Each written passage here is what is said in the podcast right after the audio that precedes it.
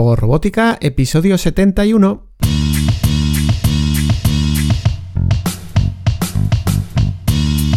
Bienvenidos a Juego Robótica, el podcast en el que hablamos de robótica educativa, iniciación a la programación, aplicaciones para docentes, entornos de programación para niños y en general todo lo que tiene que ver con despertar la curiosidad de los más jóvenes por la programación y la tecnología, para que se conviertan en creadores y no en meros consumidores.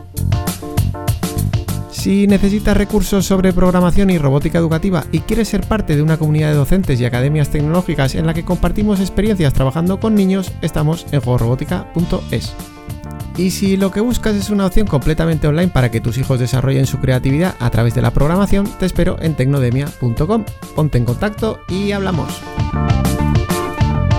Pues en el podcast de hoy vamos a hablar de domótica precisamente porque hemos empezado un nuevo curso en la plataforma de juego robótica y lo que vamos a hacer es trabajar la domótica con la placa microbit, bueno, con, mi visión particular, que yo creo que no es tan particular, pero no se suele ver a lo mejor, eh, sobre todo en educación. Y bueno, pues lo que vamos a, repasar en este podcast es precisamente esa parte particular que yo creo que no debería ser tan particular y es el concepto clásico de domótica.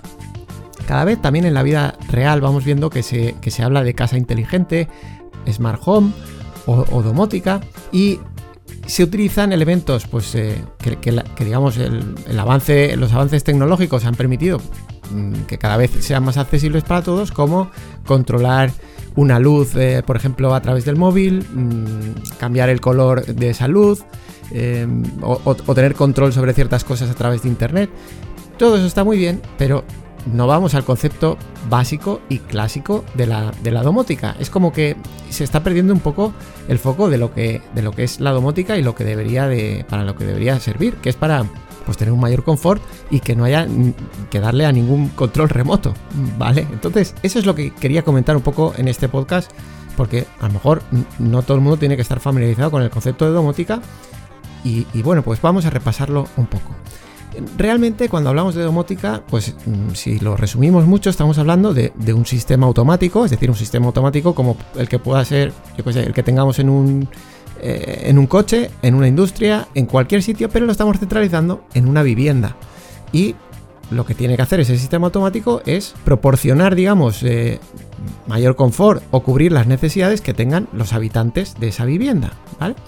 Entonces, al final lo que estamos hablando es de un sistema general automático, pero con las particularidades que tiene una vivienda. Y dentro de esas particularidades, pues está claro que por ejemplo, con la placa microbit trabajamos actividades que tienen que ver con, mm, ¿cómo decirlo? Automatizaciones sencillas, pues si tengo una lectura de un sensor de, mm, no sé, por, por, encima de un valor, o si es digital, pues que me dé señal simplemente el sensor, voy a hacer una acción, ¿vale? Es, es algo como directo.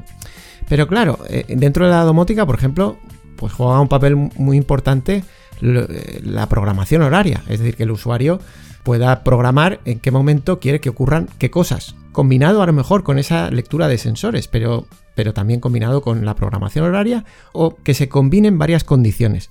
No es lo que solemos ver en las actividades que se plantean como domótica a nivel educativo. Y bueno, pues esa sería, digamos, una primera crítica, por decirlo así, con los kits comerciales. Yo en el artículo que acompaña este podcast os he puesto los dos kits comerciales más conocidos que podéis consultar ahí. Son el de, el de Key Studio y el de Electrix. Hablando siempre para la placa microbit, ¿eh? ¿eh? está claro que para Arduino hay, muchos otros kits, pero en el fondo la crítica es un poco la misma. Al final, las, actividades que se proponen en estos kits son muy básicas, extremadamente básicas, y normalmente el tema de programación horaria no, forma parte de las actividades.